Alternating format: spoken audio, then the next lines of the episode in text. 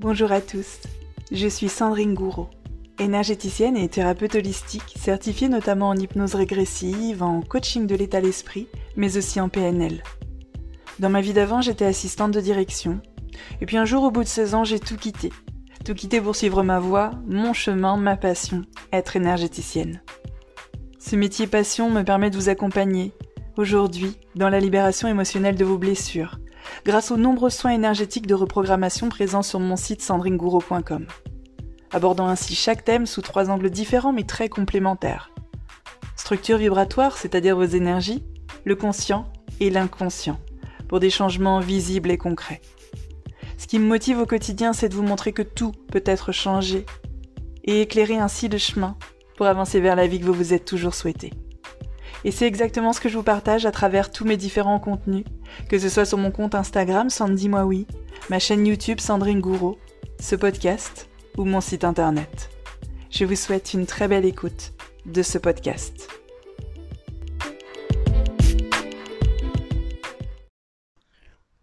Bonjour à tous, j'espère que vous allez très très bien.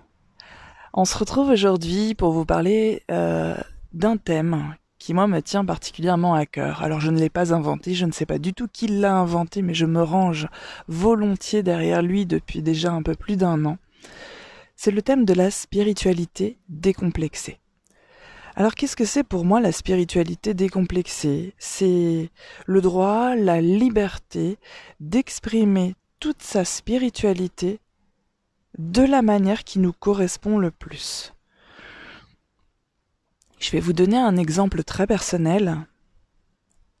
Quand j'ai commencé à canaliser des messages, j'étais en, en, legging sur le bord de ma fenêtre euh, de mon appartement à Paris.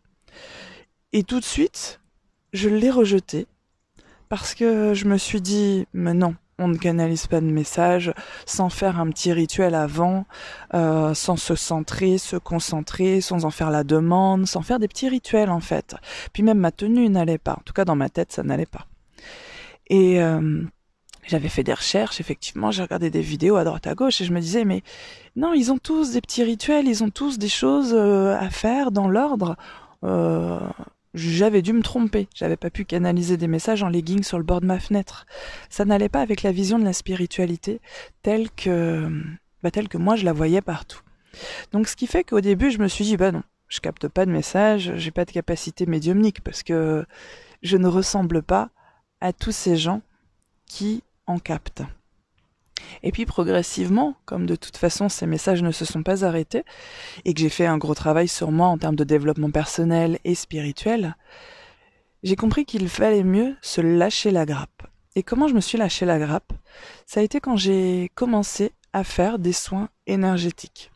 Quand j'ai commencé à faire des soins énergétiques, je me rappelle pour mon premier soin énergétique, j'avais peur parce que je me disais oui mais j'en ai déjà vu ailleurs chez les autres et moi je ressemble pas à ça.